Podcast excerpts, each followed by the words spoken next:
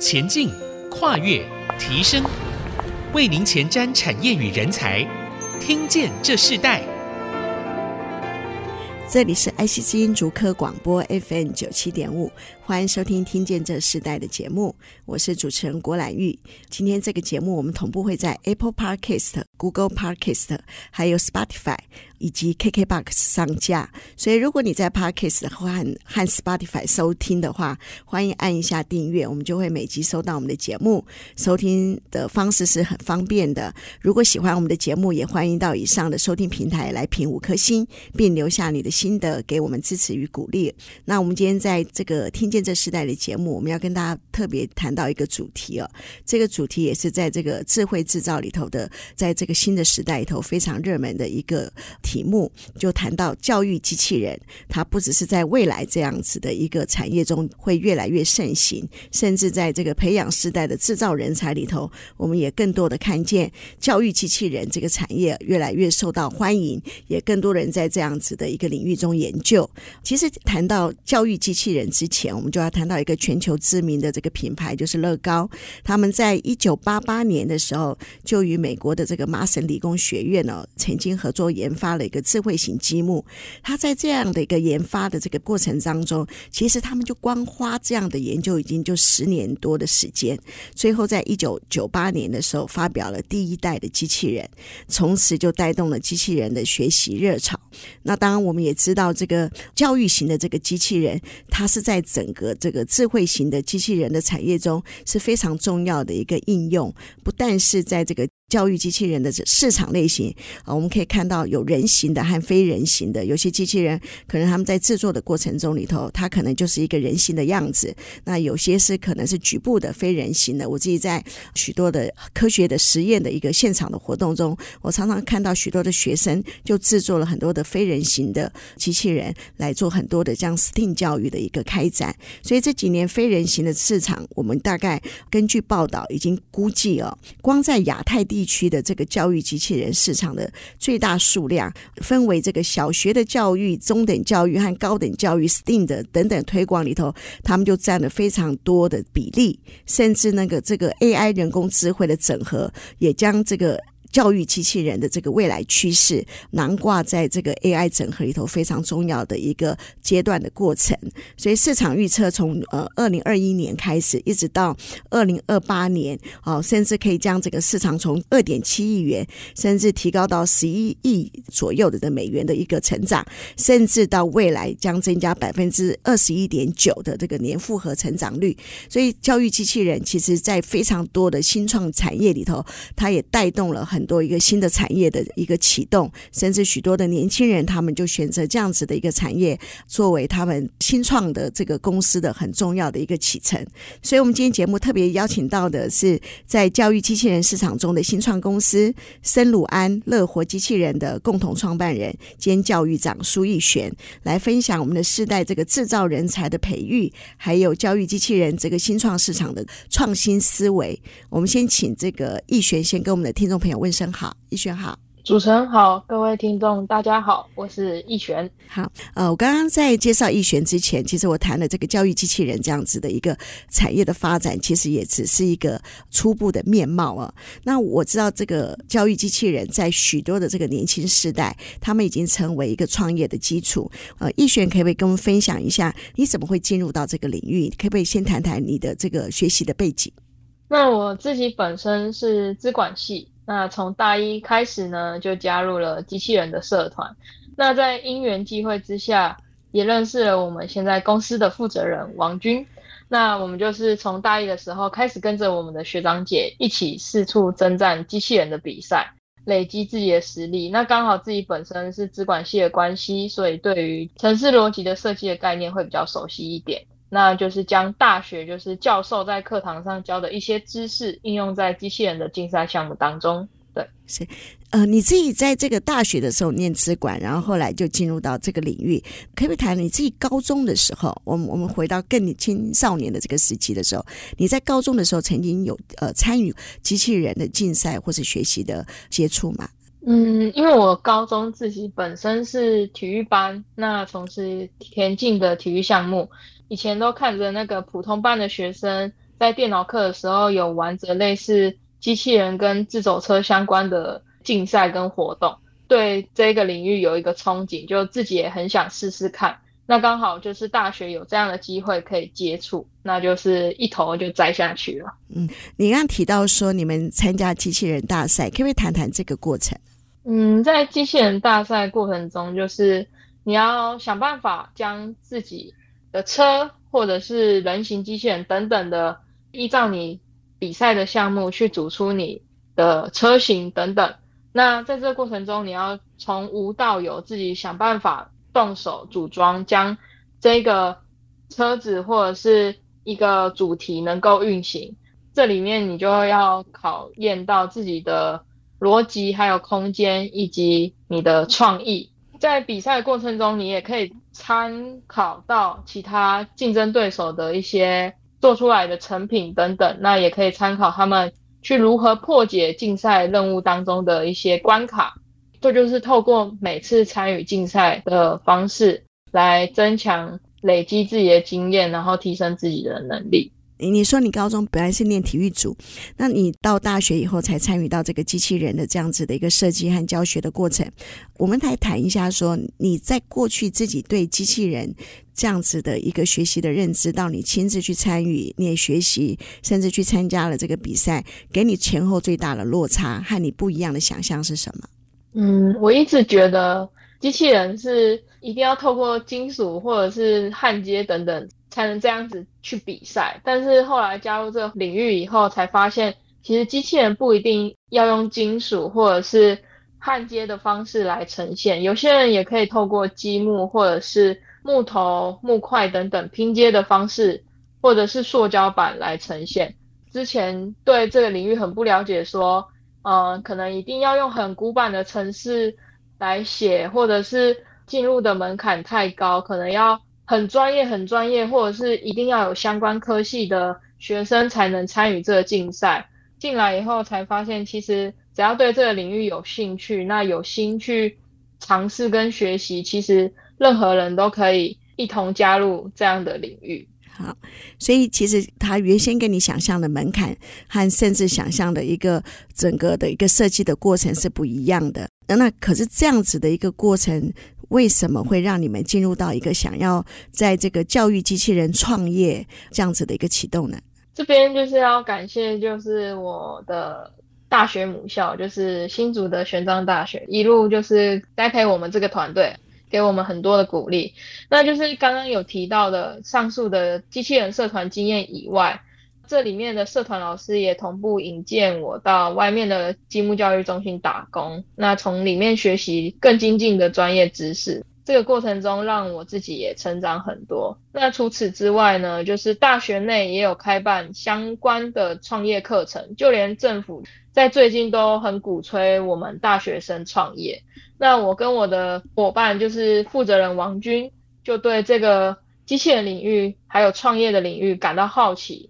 所以就参与了学校的这个相关的创业课程，也透过就是学校内的育成单位的辅导，荣获就是一百一十年度的教育部青年署的 U Star 原样计划。嗯，好，那你们就进入一个创业的过程。所以教育机器人的这个市场商业模式，你在一创业的时候就了解了吗？还是你们经过了一个什么样的一个过程，让你更多的了解这样子的一个教育机器人里头它的创业模组，它该如何进入到一个获利的模式？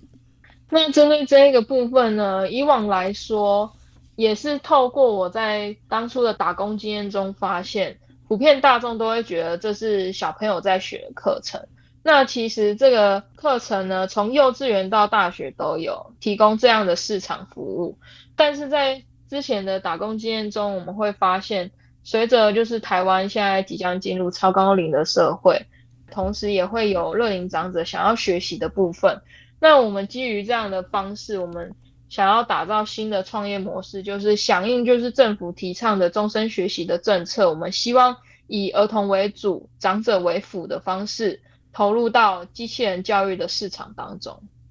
嗯，那这样子，其实你们应该是在大学的创新就业中心嘛，这样子的一个辅导的一个过程中里头，你们正式创业。那你们创业的时间正好也是整个全球疫情最严峻的一个时刻。那在这样一个过程中，我们看到这个机器人的这个实体的这个教学的过程，到可能你们甚至已经参与到一个线上的过程。那当然，你们仍然是一个创业的模组，在这样创业的模组中，你们要怎么去经历不同的挑战？甚至你刚刚提到。到了，如你刚刚所说的，你认为机器人可能它过去是一个金属的材质，可是后来你们在真正的参与的过程中，发现其实它可以用各种不同的材料，包含了积木，呃，这样子的一个元素。那我看到你们自己的公司里头也是以积木的组成来做有最重要的一个教育的模组。我们的下一段部分，我们要请这个易选来跟我们继续分享，你们自己在这个教育机器人这个新创的公司里头，你们怎么独树一格？你们们展现了什么样的一个独特性？还有你们教学的案例，我们稍后回来。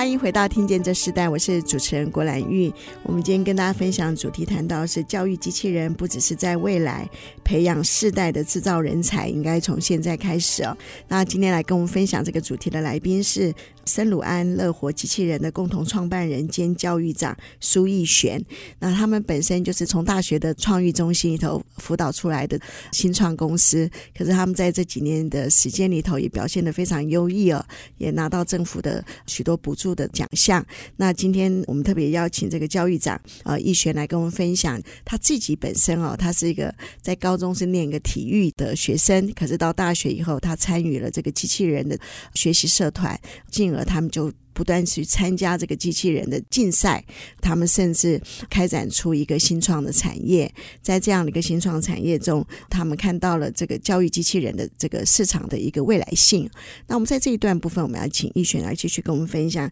其实，当你们在进入到这个教育机器人这个市场模组里头的时候，你们发现最重要的一个关键，呃，它最难的部分是什么？最大的挑战是什么？那同样的，在这样子一个挑战当中里头。怎么去克服这些过程的一些实际的案例呢？首先呢，我觉得创业起初最具挑战的就是要如何推广自己的品牌，因为它说起来很简单，但其实做起来确实也要花上不少的功夫。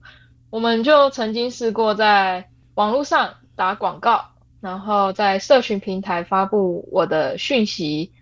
还有录制小短片吸引消费者等等的方式。那当家长们看见我们很用心的对待自己的孩子，那他们其实也会推荐给其他的家长们认识，那就会慢慢的推广公司的口碑了。那最具挑战的部分呢，我觉得就是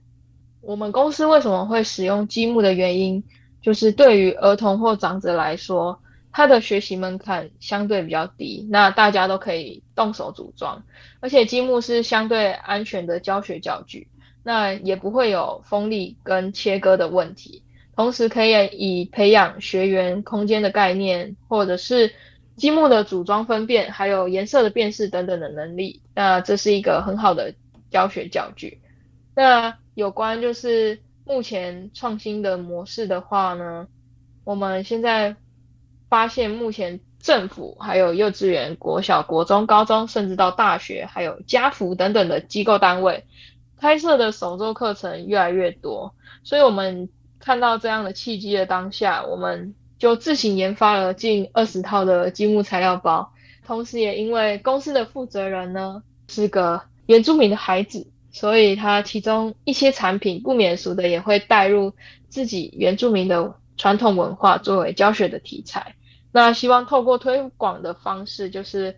开发全台湾唯一用积木来制作的圆框织布，还有织带机，以及弓箭弹弓等等丰富的创新主题，推广正确的原住民文化，让更多人认识。这是现在就是有些竞争者也想来抢攻的一块商机。刚刚主持人也有提到，在疫情的环境当中，我们要怎么做出就是准确的调整跟策略？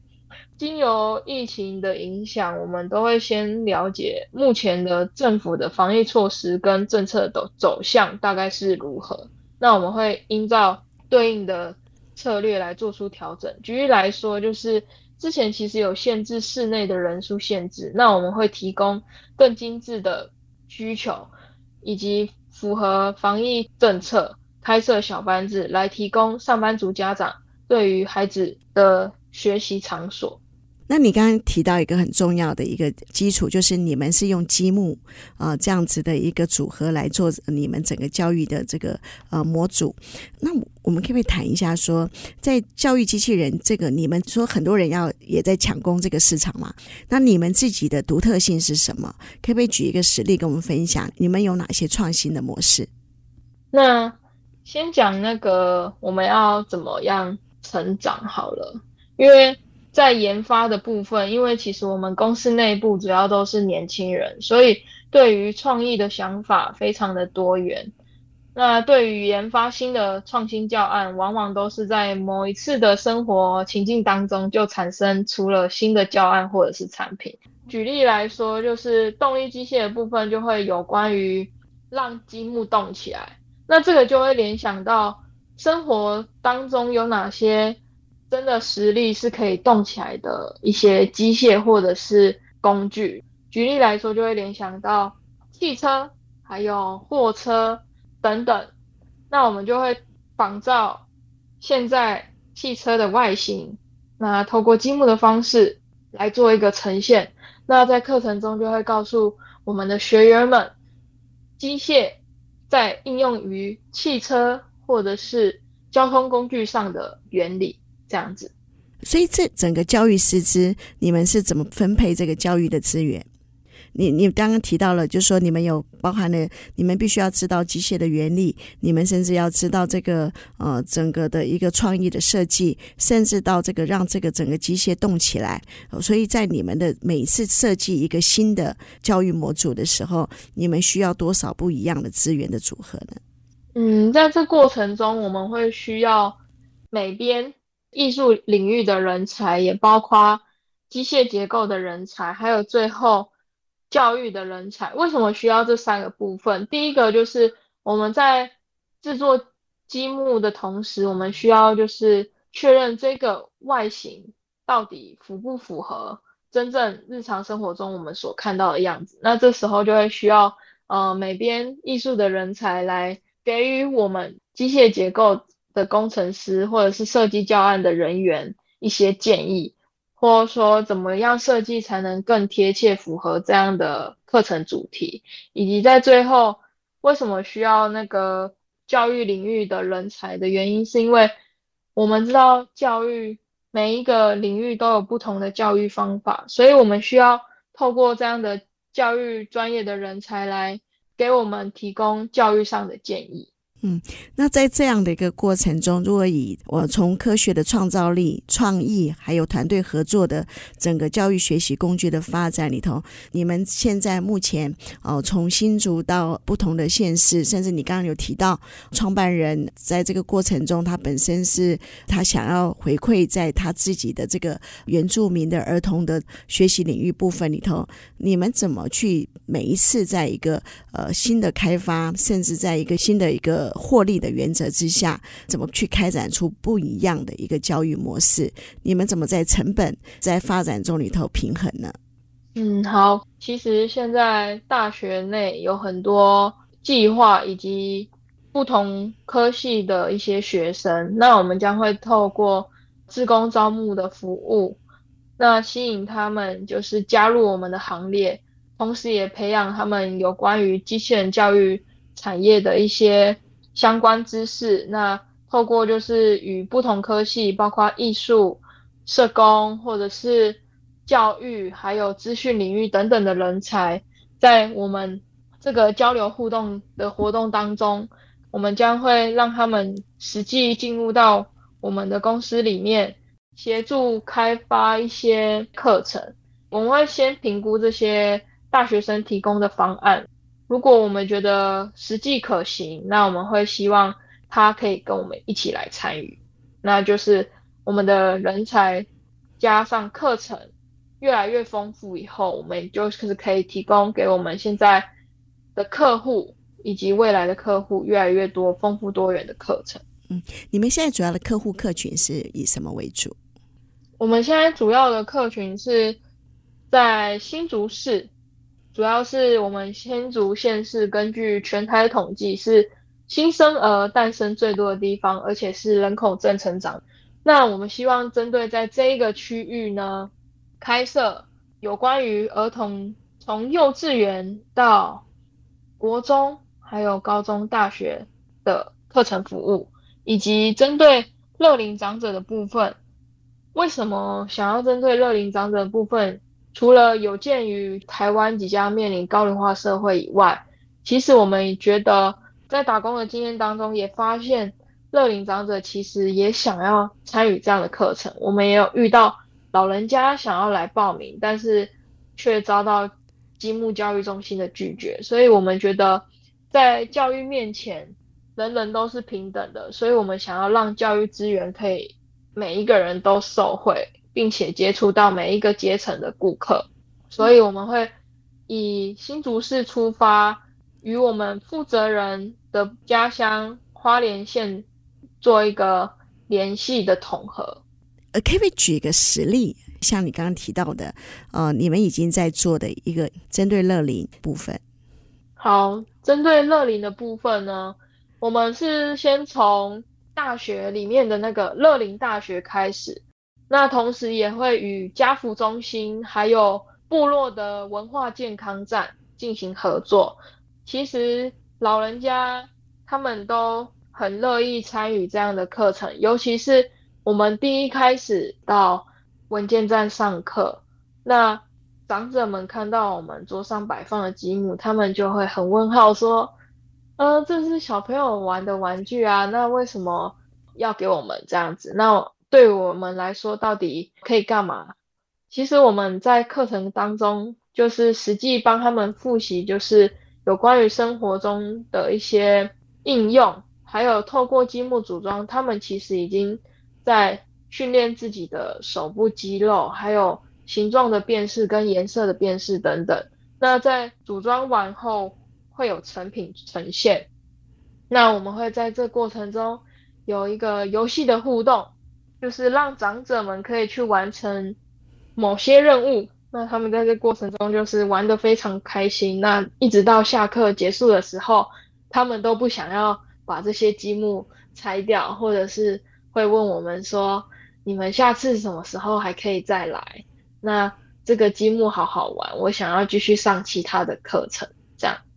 嗯，好，那我们先休息一下。我们在下一段部分，我们要继续邀请森鲁安的火机器人的教育长呃苏奕璇来跟我们继续分享。其实，在四代合作里头，智慧机器人它的人才培养的一个方式，呃，有哪些不一样的一个资源？我们下一段我们来分享。我们稍后回来。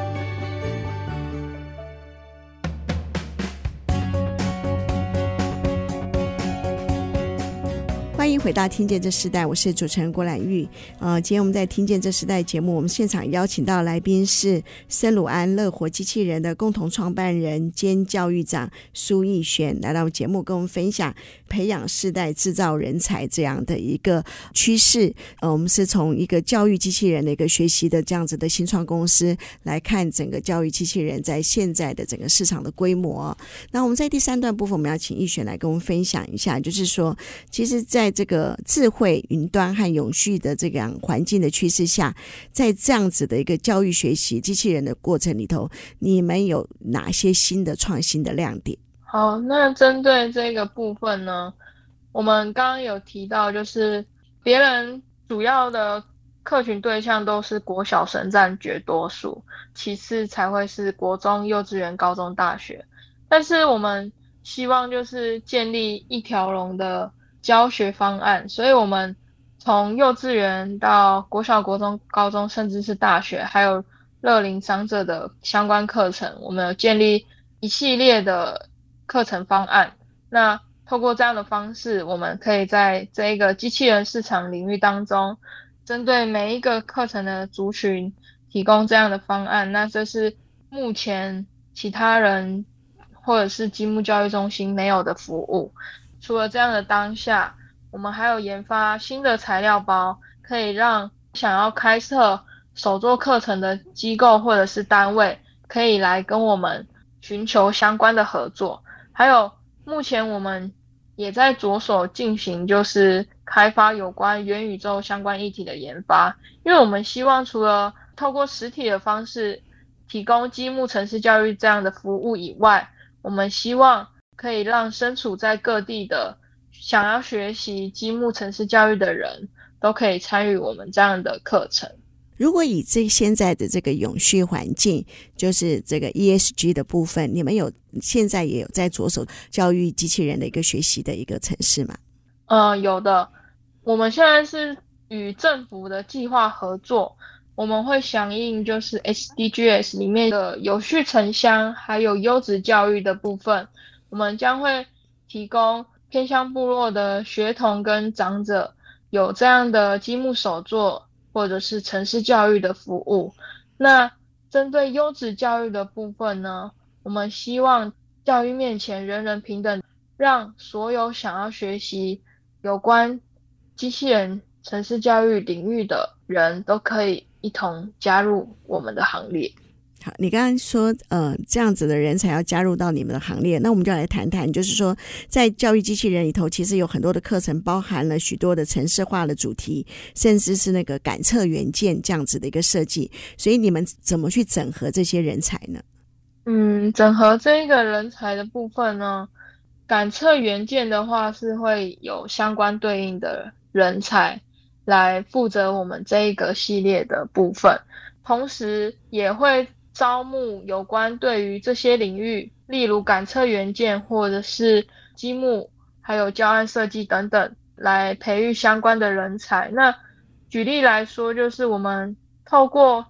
这样的机器人教育，除了开拓学生的创意思考，还有科学领域、逻辑分析等等的能力，在未来培育有关智慧机械产业的专业人才。那例如，电控系统的工程师、机器人、人机电整合的工程师，还有工具机械设计等等多元化的就业市场的机会。嗯，那这样子的一个人才的一个整合里头，是包含在你们这样子的一个呃新创公司的内涵里头，还是你们大部分都是上中下游的一个合作模式呢？嗯，我们是采上中下游的合作模式，合作模式这样串联在一起。哦，对对对。所以你们自己在这个教育型机器人的整个产业市场，你自己怎么去看？呃，你们自己的竞争力呢？嗯，我们的竞争力就是尝试与现在现有的市场做出一定的区隔。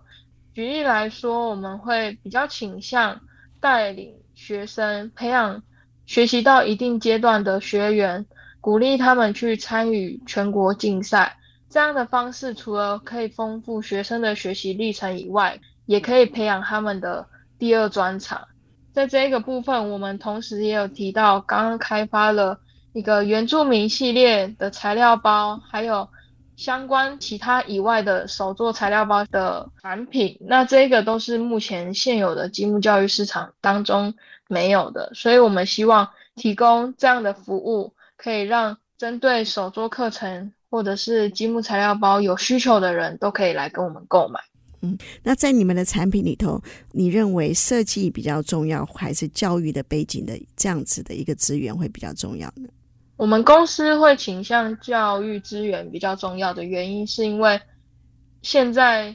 很多学生以及城乡落差的问题比较大，所以我们希望以教育导向的部分着重我们公司的目标方向。呃，可以从哪些的你们的一个营业方向里头看见这样子的一个案例呢？嗯，举例来说，其实现在也有许多就是特殊儿童有这样的教育需求，因为他们在自己本身比较有特殊情况下，所以他们更需要老师更集中的注意跟关怀。那我们将针对这样的部分。符合我们自己公司本来提供出来的小班制的需求，让他们可以学习这样的课程。那你自己在这个创业过程中，因为你也是创办人之一，你觉得最宝贵的经验是什么？给你的？嗯，我觉得最宝贵的经验就是起步非常的辛苦，因为什么东西都要自己来处理，那也要透过就是多方的询问。举例来说，就是货比三家不吃亏，你要去从中去找出最能符合成本以及效益的情况下，那一直到公司成长的时候，才开始要学会不要再把所有的事情都是自己揽着做。要将就是专业的事情交给专业的人来做，这样才可以提升工作的效率。嗯，因为你们打着是乐活机器人嘛，我想在你们的整个营业组织的一个方向里头，应该乐活也是你们的重点哦。尤其是你们的教育对象，除了呃四岁以上的儿童之外，也包含了乐龄这样子的一个对象。所以你们的这个所有的一个设计，应该大家使用上，甚至教教育学习上，应该都会是很快乐的。那我们可不可以在最后时候，请易学跟我们分享一下，你自己认为你们的品牌价值力，呃，最重要的是什么？好，针对这个部分呢，我会主要分成三个主轴。那第一个呢，就是儿童教学课程，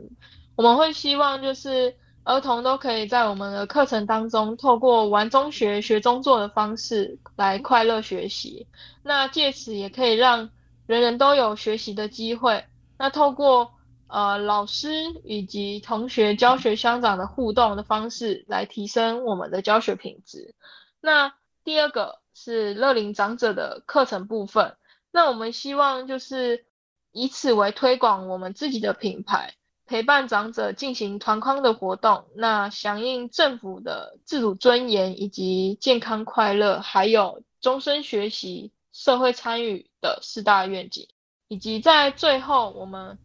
也有提供的亲子教育的课程，那我们希望可以让二世代能够一同参与互动。增进代间的关系，那这可能是会是一堂爱与信任的实作课，